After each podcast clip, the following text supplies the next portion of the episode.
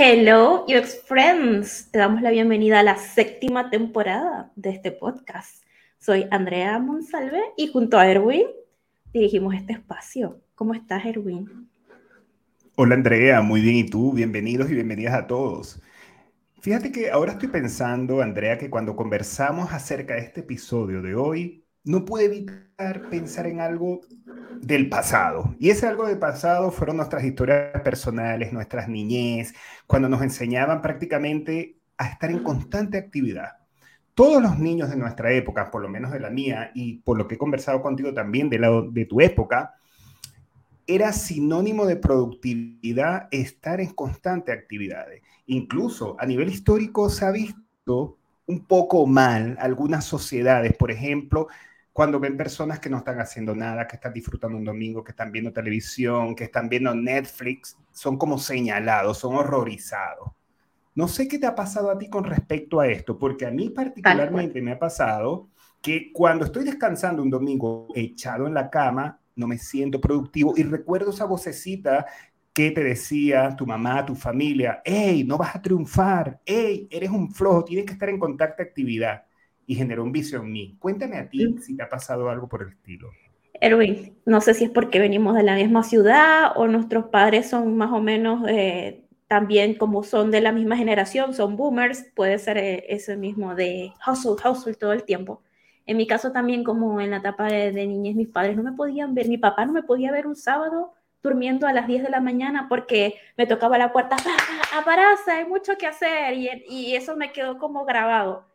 Entonces, sí, por un lado fue positivo porque yo adopté eh, como muchas cosas que me llevaron hasta donde estoy ahora, hice muchos cursos que me ayudaron a mejorar mi parte laboral, pero resulta que ya llega un momento en que, en qué momento eh, descanso y por eso ves, algunas veces me he enfermado y si me siguen en redes han visto que ahora hago cosas diferentes como jugar pádel, eh, tocar batería, no sé, ir a CrossFit, y es porque estoy como reconstruyendo ese momento de que sí, me puedo divertir, tengo permiso a hacerlo, tengo permiso un domingo de irme al cine y no hacer nada.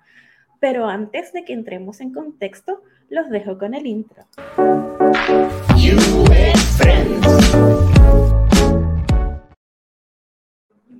Y bueno, en este caso, bienvenida Laura Solorzano Silva es filósofa y comunicadora y es nuestra invitada del día de hoy, que además tiene un podcast sobre productividad saludable que nos ha inspirado a hacer este episodio porque eh, nosotros tenemos una relación amor y odio con esto de no hacer nada.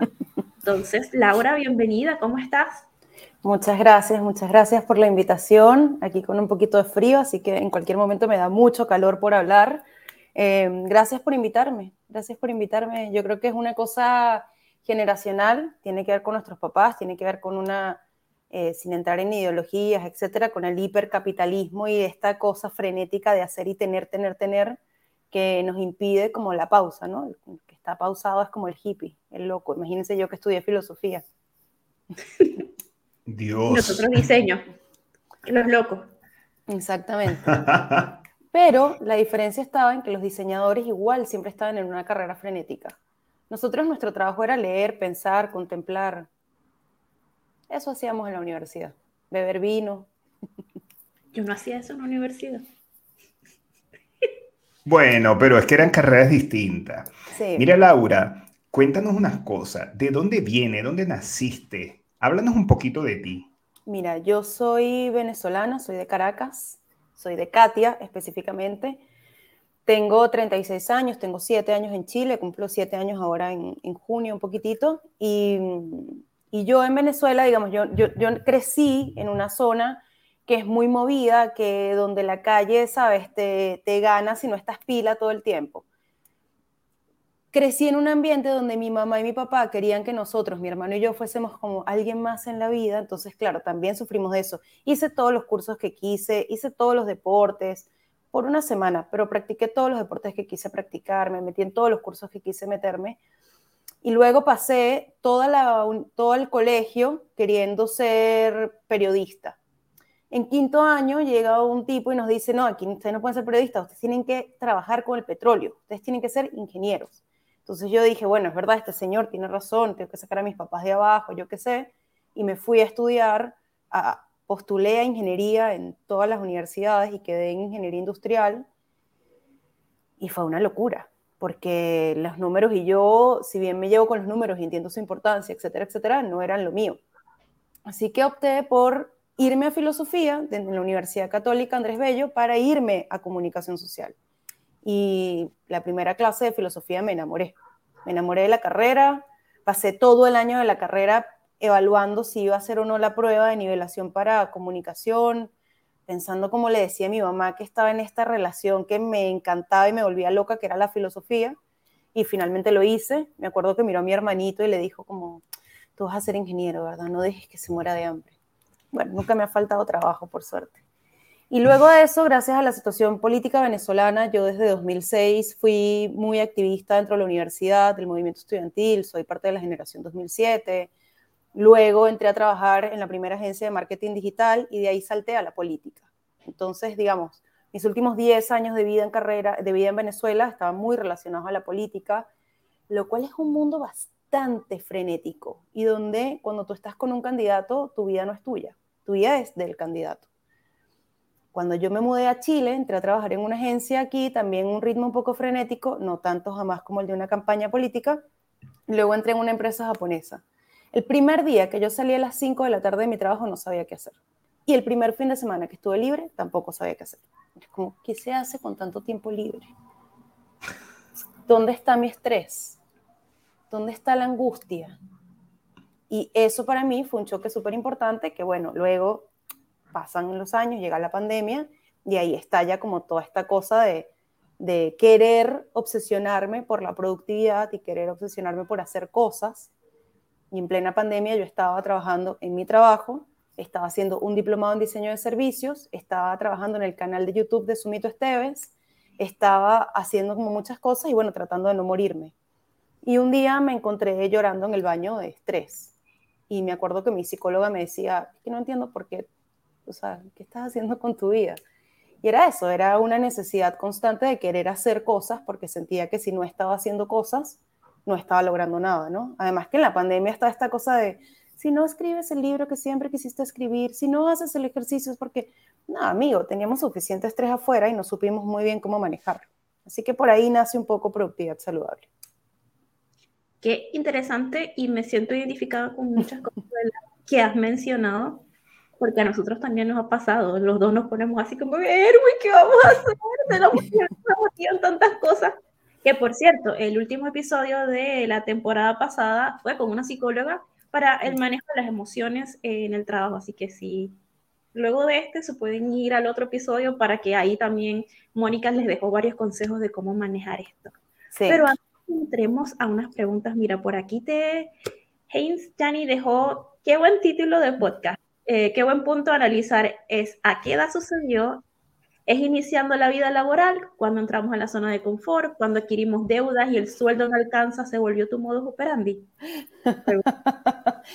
no, en mi caso, mira, yo te voy a decir, yo desde que era chiquita eh, tengo recuerdo de tener siempre un cuaderno y estar anotando, ¿no? Todas las cosas que yo tenía que hacer y recuerdo con 7, 8 años haberle dicho a mi abuelo esta frase, abuelo, es que no tengo tiempo para jugar, abuelo, tengo que hacer todas estas cosas. Yo me inventaba cualquier cantidad de actividades extracurriculares sola en la escuela.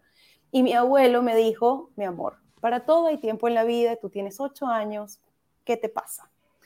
Y, y la verdad es que cuando tú entras, no sé, a mí me pasó que el ritmo de la política, que efectivamente es un ritmo muy loco, ahí, ahí empecé yo a entender los temas de productividad, empecé a entender lo que era poner límites, o sea, trabajar en una campaña presidencial, en un contexto venezolano, en un contexto normal ya es crítico para tu estrés, para tu cuerpo, etc.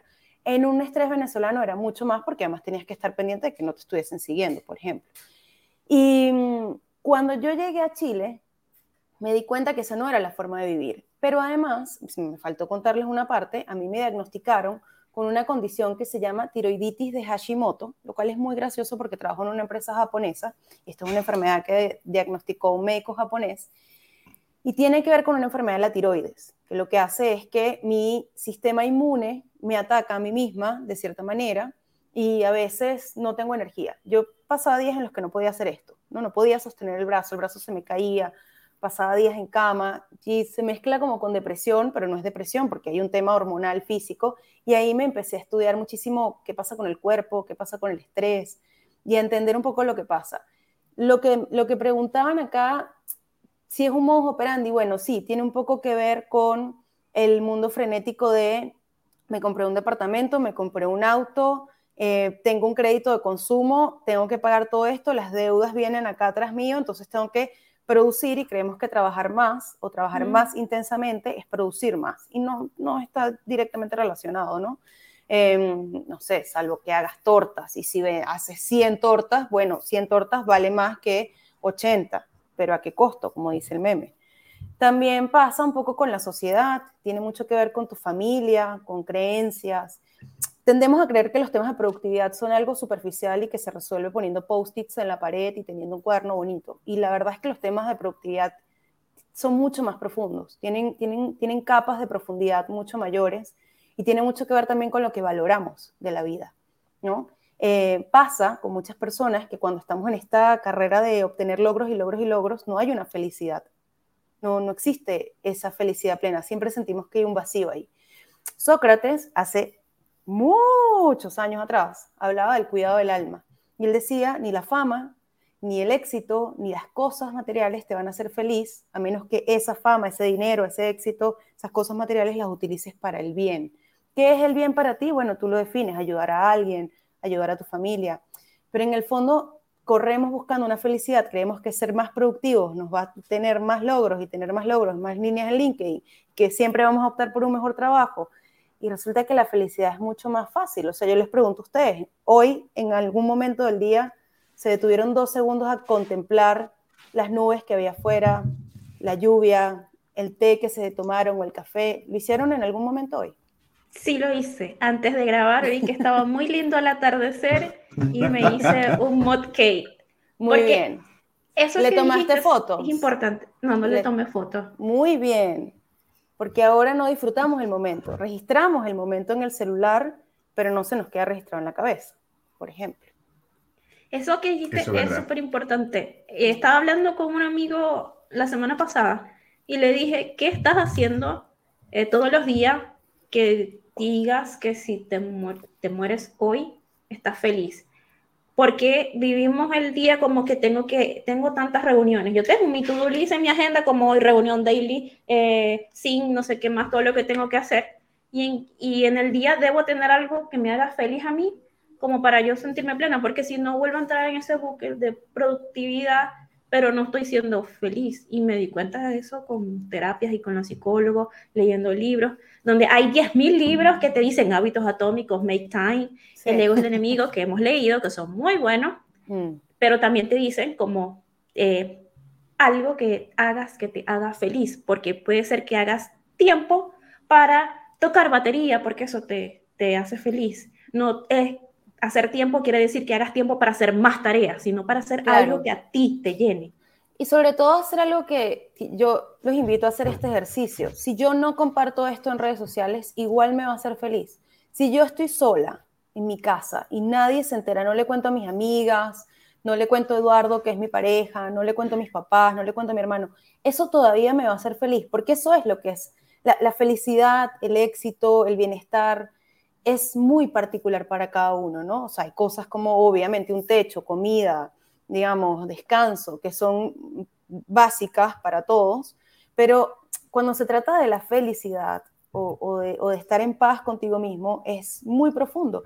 Efectivamente, como dice Andrea, a esto se llega a través de terapia, esto no se llega a través de un videito en Instagram que viste o, incluso un post de Pictoline. Y muchas veces, o sea, Pictoline hizo un post sobre las personas neurodivergentes o sobre el autismo y en los comentarios todo el mundo decía, yo tengo eso, yo tengo eso, yo no, no tienes eso, o sea, no se autodiagnostican esas cosas, me explico. Tendemos a creer que como son cosas psicológicas es mucho más fácil de diagnosticar que un cáncer, pero no, también hay expertos que trabajan en eso y que son capaces de decir qué es lo que tienes. Que por cierto, aquí Caco Vera pregunta, si disfruto trabajar duro, igual es tóxico. No, Caco, no, no es tóxico siempre y cuando te deje el espacio para descansar, para conectar con tus seres humanos. Si tú me dices a mí que en la noche saliste con tu pareja o estás, no sé si tienes hijos o lo que sea, no sé, estás con, con, seres queridos, tú en lugar de estar conectado con esas personas, que es atención plena, es decir, disfrutando del momento, teniendo conversaciones profundas, estás más bien pegado al teléfono y contestando correos electrónicos y dame un segundo que tengo una llamada, y dame, ahí empieza a ser tóxico. Lo mismo que con las parejas, ¿no? Todo lo tóxico nos llega a hacer daño físicamente en algún momento.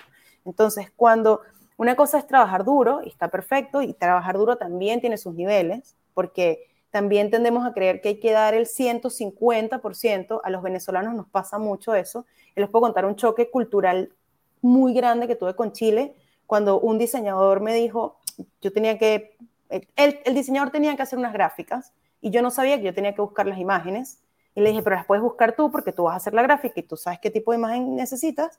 Y su respuesta fue, esta no es mi pega, o sea, ese no es mi trabajo. Y esa respuesta la, recibí muchas veces. Y yo al principio me molestaba porque venía con esta cosa de, no, tenemos que todos dar el 110% siempre. Y luego me di cuenta que no, que es, es verdad, ese no es tu trabajo, es mi trabajo, yo lo hago hasta acá y de aquí en adelante tú lo haces. Aprender a soltar un poquito, que esa sensación de control a veces también lo, lo confundimos con trabajar duro. Entonces, es tóxico en la medida en que tú no te permites desconectarte del trabajo, disfrutar de otras cosas, estar, no sé, si, si te vas de vacaciones te estresas, es tóxico. Si el fin de semana tienes las notificaciones del correo electrónico en tu celular prendidas y quieres responder todos los correos, es tóxico. Si el domingo en la noche, en lugar de estar haciendo un plan antilunes, estás más bien como frenético contestando mails y programando porque ya tienes una semana demasiado full, es tóxico. Ahí la respuesta no es simplemente anota las tareas o concéntrate en los logros. No, no. Ahí hay un tema, de nuevo, mucho más profundo y que tiene, con la, que que ver con la psicología. Yo estudié filosofía. Filosofía es la gran madre de todas estas cosas. Pero la gente que estudió psicología se encarga de estudiar la mente. Entonces ahí es cuando yo muchas veces recomiendo más bien, bueno, tal vez hay que ir a un especialista que pueda diagnosticar. Es tóxico en la medida en que no nos permitimos disfrutar de otras cosas. Y Laura, y con respecto a eso, sí, dijo varias cosas, pero por ejemplo, pero por ejemplo, Laura, me hiciste recordar, tengo una amiga particularmente que antes yo la criticaba, porque yo soy del team de Andrea y Andrea de mi team, donde todo es producción, producción y producción. Eh, y yo recuerdo que de pronto un domingo ella no me contestaba. ¿Y por qué no me contesta? No, yo apagué el celular porque yo estaba con mi esposo. Mm. Y, puedes hacer eso. Sí, no se va a caer el mundo. Entonces, con respecto a eso, eso es una técnica, me imagino, o una estrategia que ella tiene. ¿Tú tienes algunas técnicas, estrategias que puedas listar, primero para tener atención plena, tanto en el trabajo como en la vida? Yo conozco gente que agarran a las 6 de la tarde, después de salir su trabajo, cierran el computador y ni de bromita lo abren. ¿Qué estrategias tendrías tú? Yo hago eso. O sea, salvo que entre mi segundo turno, como lo llamo yo, que son los días que voy a hacer cosas de productividad saludable, que además los tengo marcados, eh, es, es, es un trabajo muy grande de estar consciente de muchas cosas, ¿no? Pasa, eh, en primera instancia, lo que ella hace es una estrategia.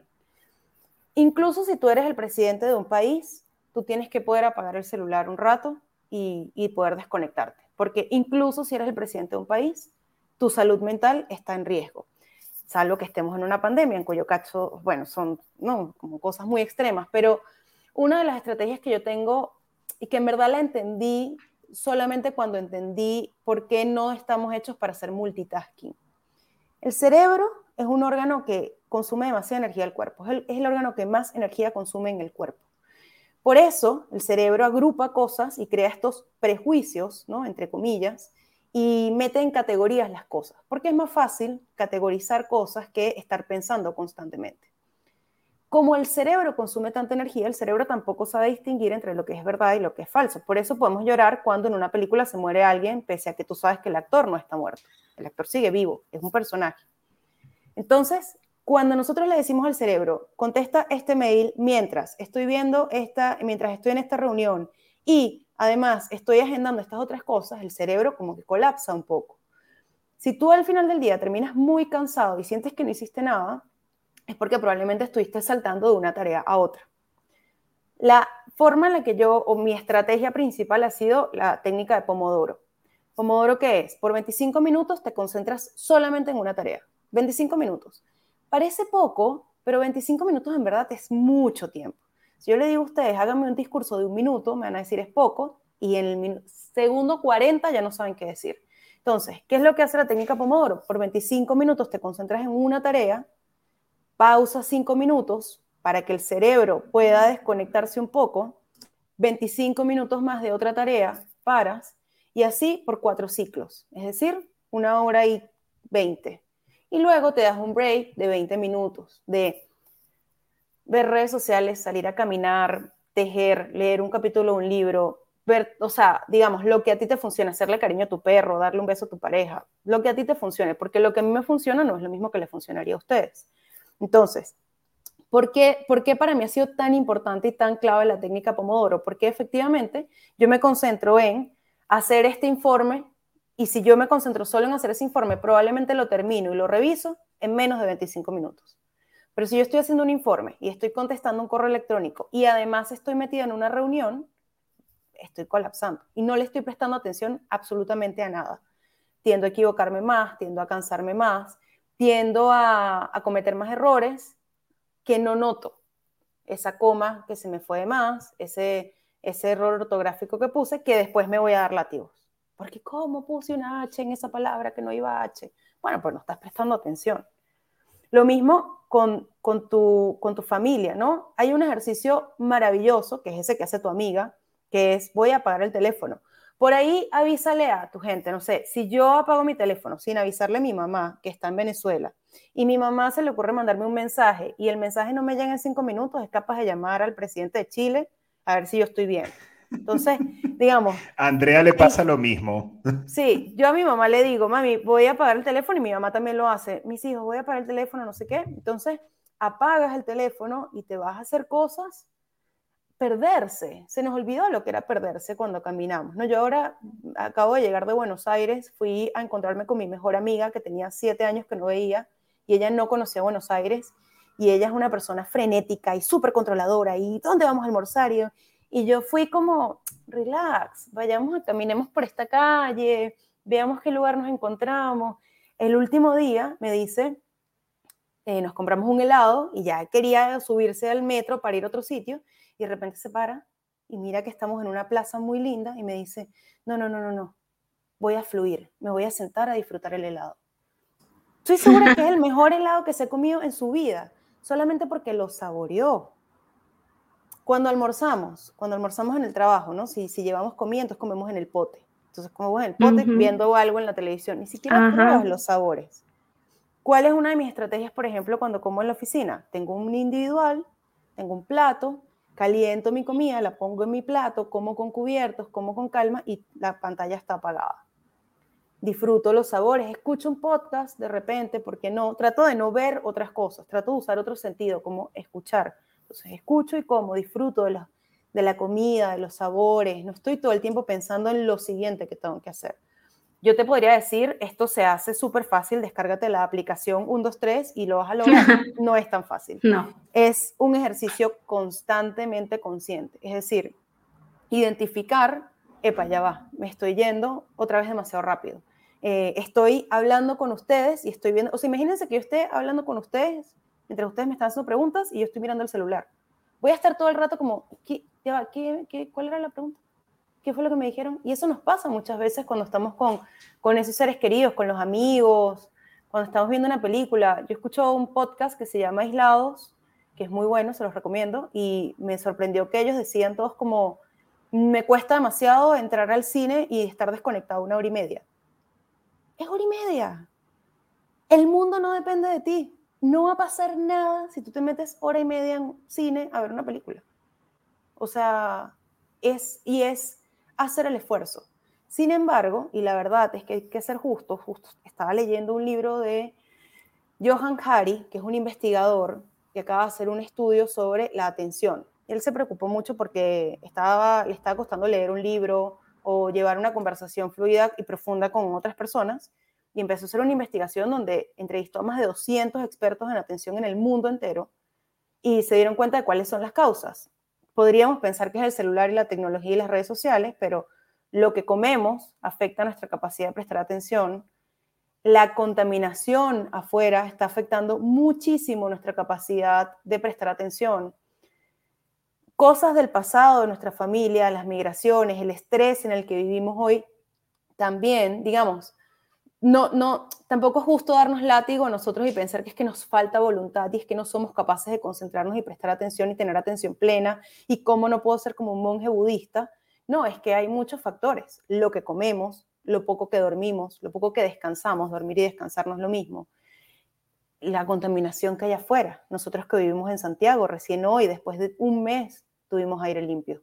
Entonces, es, importante entender que el hombre es el hombre y su circunstancia, ¿no? y su contexto. Nosotros estamos en un contexto que es estresante.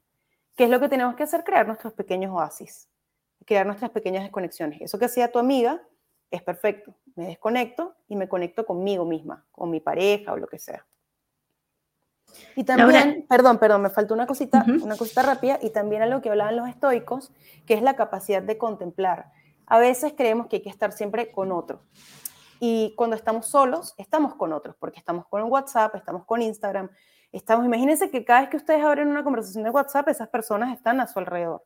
Cada vez que ves una historia de Instagram, tienes a esas personas a tu alrededor. Y cada vez que estás caminando, ya no caminas por caminar, sino que caminas por escuchar un podcast. Les hago este ejercicio, les propongo esto, salgan a caminar un día y no se lleven el celular. Puede que sea una vuelta a la cuadra. En una semana más son dos vueltas a la cuadra. Y así te vas a dar cuenta que tu creatividad empieza a fluir nuevamente, que empiezas a tener capacidad de atención, etcétera, etcétera, porque no estás yendo con más distractor que el, lo que tienes alrededor. Increíble técnica. A mí me da miedo salir sin el celular porque si me pasa algo, no te va a pasar nada, no te va a pasar nada. No te va a pasar nada.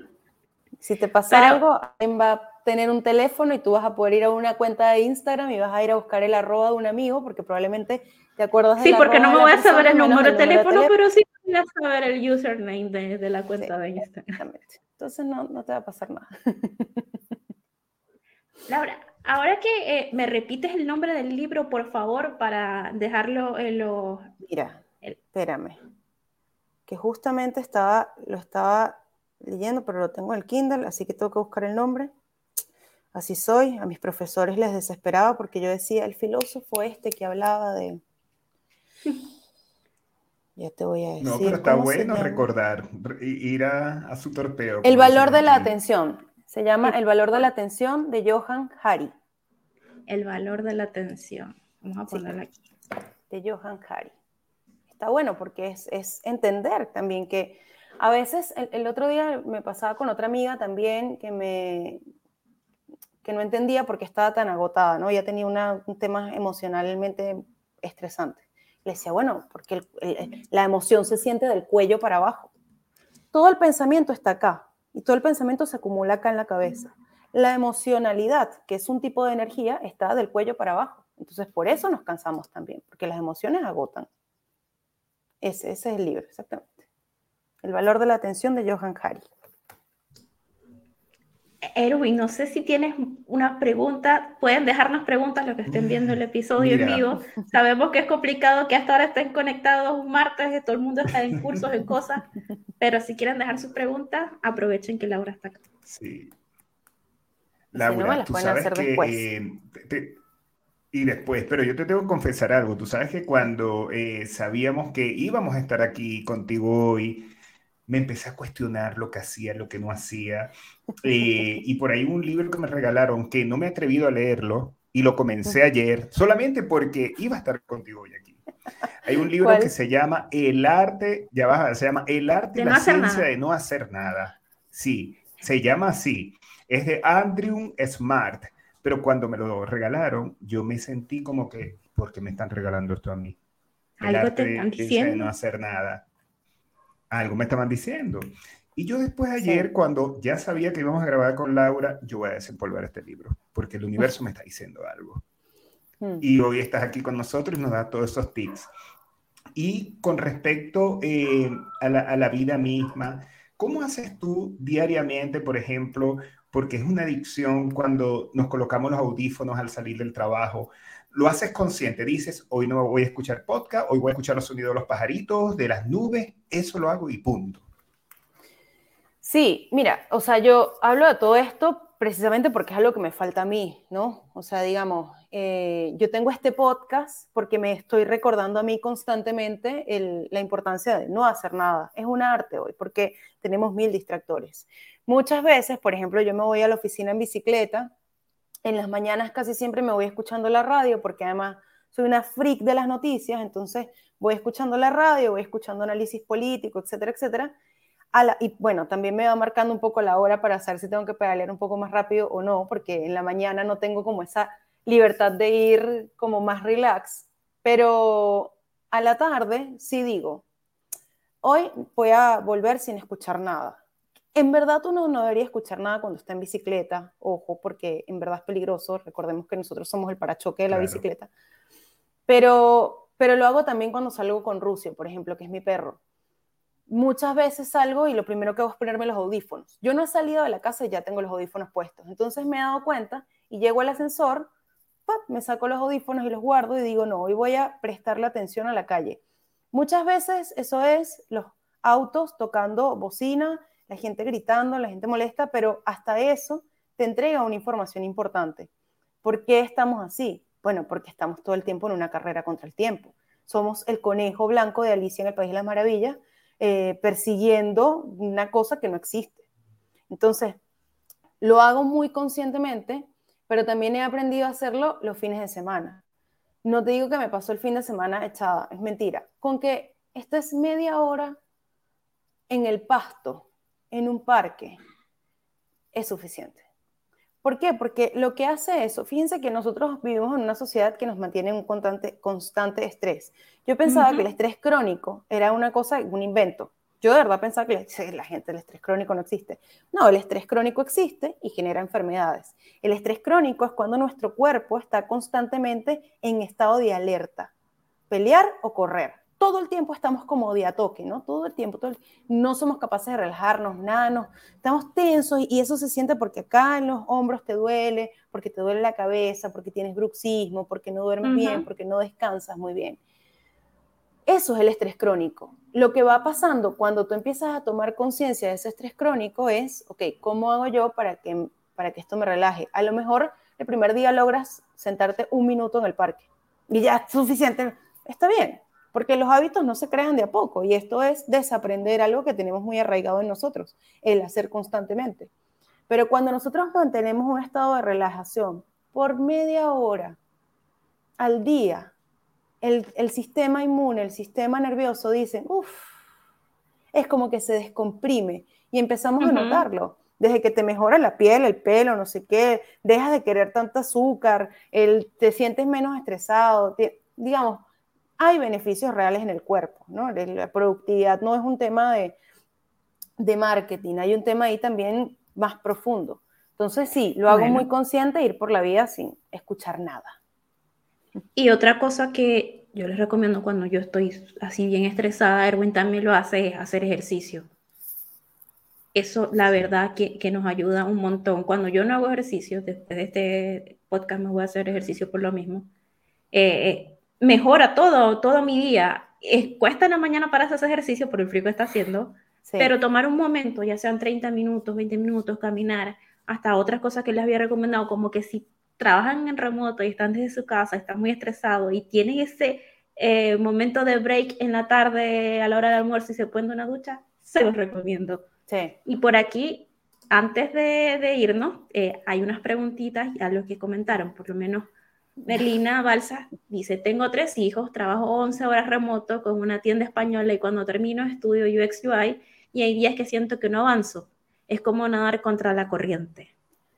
Merlina, justamente hice un episodio hace tres semanas con eso, con Mariana Valis, una gran amiga y experta en temas de género, porque me empezó a pasar que a medida que iba publicando estos podcasts recibía este tipo de comentarios, ¿no? Yo no tengo la capacidad de de ayudarlos porque hay un tema estructural y sistemático ahí, que es que la productividad a las mujeres nos pega mucho más. Y no tiene nada que ver con un discurso em, radical ni nada por el estilo, pero es real, porque tú tienes tres hijos y esos tres hijos probablemente demandan de tu tiempo. Aunque tengas una pareja que te ayude, mentalmente es muy probable que seas tú quien se haga cargo de gestionar la casa, eh, lo que hay que comprar, lo que hay que cocinar, lo que hay que hacer, lo que hay que lavar, etcétera, etcétera, ¿no? Lo otro, trabajas 11 horas en remoto en una tienda eh, española. Bueno, trabajar 11 horas es increíblemente agotador. O sea, increíblemente agotador. No estamos diseñados para eso, ¿no? No sé por qué hay lugares donde todavía está permitido trabajar esa cantidad de tiempo, sobre todo porque termina desgastando el alma. Te admiro porque cuando terminas, estudias UX UI y efectivamente es muy probable que sientas que no avanzas. Aquí un consejo podría ser, por ejemplo, eh, tiempo fuera para mamá. Es decir, yo necesito que los sábados en la mañana yo tengo que tener tres horas sola en la casa. No sé qué van a hacer. Se van con los papás, con la abuela, con los primos, no sé. Tres horas en las que mamá está full concentrada en lo que tiene que hacer. Y en esas tres horas tú decides si descansas, si te das una ducha larga, si estudias, si cómo haces para que tu cuerpo baje los niveles de estrés. Esa puede ser una estrategia. La otra estrategia puede ser los días de semana. Bueno, tres horas puede que sea mucho tiempo efectivamente, pero una hora. En esta hora, mami no hace nada más que esto. Porque ahí también vas a ayudar a tus hijos a entender que es importante tener esos espacios que son para uno mismo y para poder avanzar. Mi otra recomendación es, ojalá puedas conseguir un trabajo donde no trabajes 11 horas, no es fácil. Estamos en un mundo complicado, efectivamente, pero pero no es fácil. Y te invito a escuchar ese episodio porque justamente Mariana hablaba de una cosa que es el tiempo circular. Y decía, para las mujeres el tiempo es circular, ¿no? Y yo lo decía porque yo soy muy privilegiado. yo no tengo hijos, tengo un perro, vivo con Eduardo, o sea, que es mi pareja. No, no tenemos mayor fuente de estrés, pero veo a mi cuñada y a mis cuñados que acaban de ser hijos de morochos, de gemelos, y termina siendo muy agotador. Entonces ahí la estrategia está en, bueno, cómo nos repartimos las tareas y cómo respetamos el tiempo del otro. Cómo me regalas a mí unas horas y cómo yo me doy a mí misma unas horas de separarme de estas, toda esta cantidad de tareas que tengo que hacer. Antes de, irnos, Daniel Gamboa pregunta, Laura, ¿cómo combatir la culpa por no, por no ser siempre productivo? Bueno, Fíjate que yo lo combatí antes de ir a terapia. Lo que empecé a hacer fue una lista de todas las cosas que iba haciendo, de todas las cosas que iba haciendo. Tenía mi lista de las cosas que tenía que hacer, pero normalmente no vemos las cosas que hicimos. Entonces iba anotando desde cosas chiquitas como hoy me paré de la mesa y le fregué los platos, hasta, no sé, hoy resolví una gran estrategia de marketing, cosas por el estilo. Y me iba dando cuenta de que en verdad sí estaba haciendo cosas. O sea, también me di cuenta de que yo tenía este estrés como por hacer las cosas siempre más perfectas, ¿no? Como esto no, esto tiene que ser perfecto, esto tiene que ser... Y una vez me pasó que mi jefe y yo teníamos que hacer una presentación y él la hizo en una hora y yo me tardé tres horas. No hubo ninguna diferencia. Yo esa misma presentación la pude haber hecho en una hora, solo que quise que el color de la marca, que no sé qué, a nadie le importa. Y por más que yo quiera hacer mi trabajo mal, no lo voy a poder hacer mal, no porque yo sea, uff, demasiado buena, es que tengo mucho tiempo haciéndolo ya yo sé hacer mi trabajo y probablemente a Daniel también le pasa. Otra de las cosas que sirve es conectarte con placeres y con hobbies. Hemos olvidado los hobbies y el hobby no compartible, lo que les decía al principio. Em, para mí un hobby ahora es tejer a crochet. Entonces, tejo a crochet, me hace sentir feliz, me siento productiva porque estoy avanzando en algo. A veces tejo por tejer y tengo un montón de cosas por ahí hechas que no van a ningún lugar, pero esa culpa se, resuelve también siendo muy consciente de lo que has logrado y identificando de dónde viene esa culpa. Y bueno, en caso de que sea una tortura, pues buscar a alguien mm. que te ayude. Aquí Haynes dice, eliminar ese ruido que invade nuestros pensamientos es todo un reto, pero muy satisfactorio al lograr encontrar con uno mismo.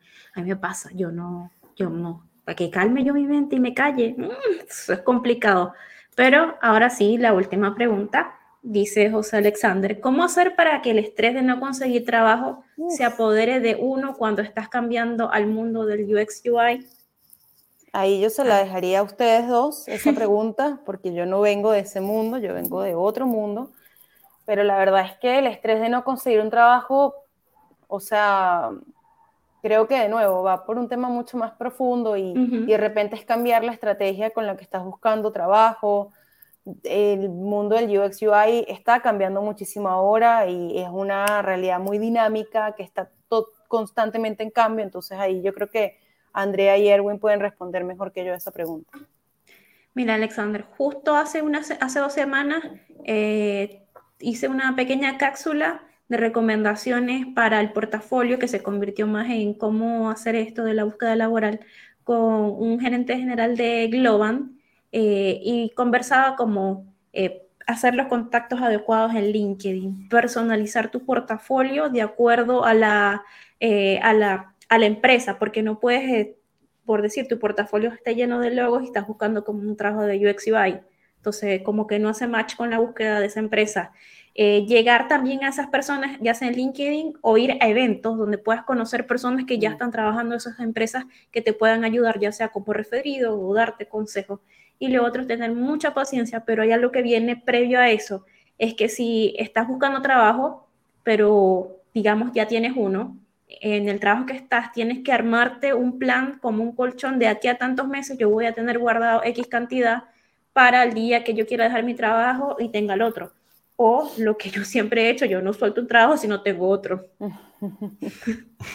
Sí, a veces no es posible y, eso. Y fíjense, sí, y fíjense que yo le agrego, chicas, a eso también, antes de antes del portafolio, una de las técnicas que a mí me encanta decirle a mis alumnos es crear un manifiesto quién soy, hacia dónde voy y qué tengo para dar a la empresa. Porque muchas veces estamos buscando trabajo en función de lo que me va a entregar la empresa. Pero es importante que nosotros sepamos, hey, ¿qué tengo para darte? ¿Qué te puedo dar? Y por eso yo soy el plus para tu organización. Sí. Sí, Un amigo decía, sé el lado de menta granizada y no el de vainilla, sé el diferente. Claro. Y de hecho lo decía en otro libro que de mm, hábitos atómicos que decía, ok, puede ser que no seas el mejor en este juego, entonces crea tu propio juego y nadie va a poder eh, ganarte en ese juego. Exactamente. Y Laura Toro dice, gracias por este like, ojalá llegara a muchas más personas, tengo tiempo aprendiendo a desconectarme poco a poco sin culpa. Sí, va a quedar en todas las plataformas de audio y streaming y YouTube para que lo puedan ver y recomendárselo a todos sus amigos y amigas. Miren, una cosita antes de, de que ya sé que estamos cerrando, pero con un comentario que hacían antes, ese ruido interno se calla cuando empezamos a descubrir quiénes somos. Estamos programados socialmente para cumplir con las expectativas de papá, mamá, hermano, sociedad, la carrera que estudiaste. Em, digamos, yo tengo una ventaja, que es que yo estudié filosofía. Nadie tenía muchas expectativas de mí en ese sentido, digamos, profesionalmente hablando, nadie tenía ni idea a qué me iba dedicar yo, yo tampoco. Pero cuando uno empieza a descubrirse y a estar bien contigo mismo, contigo misma, la vida empieza a cambiar un poquitito. Eres la única persona que va a estar contigo hasta que te mueras. Hasta que te mueras. Las relaciones se acaban, los papás se mueren, los hermanos se van. O sea, y tú vas a estar contigo siempre. Entonces, la mejor inversión siempre va a ser en conocerte a ti misma. Conocerse a veces pasa por cosas tan sencillas como saber cuál es mi helado favorito. A veces no sabemos ni cuál es nuestro sabor de helado favorito. Entonces, en la medida que nos vamos conociendo, vamos callando un poquitito esa culpa y vamos entendiendo que, que rico es vivir también sin expectativas, sin querer compartirlo todo en redes sociales, sin querer contarlo todo. Eso yo creo que es de las mejores cosas que me ha dejado a mí este viaje con productividad saludable. Qué rico. Victoria dice, muy interesante podcast, gracias. Muchas bueno, gracias. Laura, de verdad, gracias por esta casi hora completa que nos diste, de verdad ha sido muy interesante todo lo que nos dice y lo vamos a poner en práctica porque Erwin y yo vivimos en ese hustle, hustle. Si no estamos produciendo, nos, nos echamos a morir. No estoy produciendo. poco a poco, poco a poco. Un paso a la vez, como todo. Los niños no nacieron, digamos, no aprendimos corriendo, ¿no? Nos parábamos, nos caíamos, nos parábamos.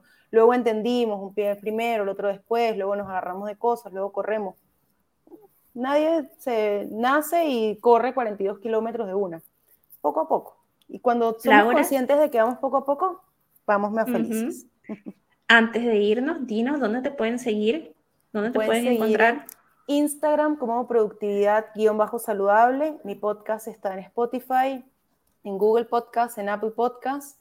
Pronto quiero empezar a subirlo a YouTube, solamente como valía audio, porque es mucho más fácil para mí, para que me voy a estresar. Em, y eso, eh, ahí estoy. En LinkedIn soy Laura Solorzano Silva, también me pueden encontrar así. Ahí estoy.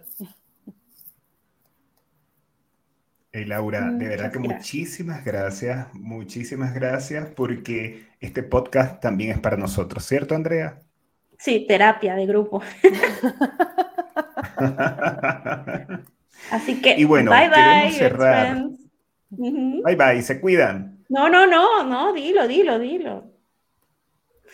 Bueno, lo que teníamos, fíjense que Andrea y yo eh, eh, me da risa porque a veces hacemos como cierres, bye bye, pero recuerden que el equilibrio entre nuestra vida personal y profesional es fundamental. Goodbye. Bye bye. Chao, chao. Muchas gracias por la invitación.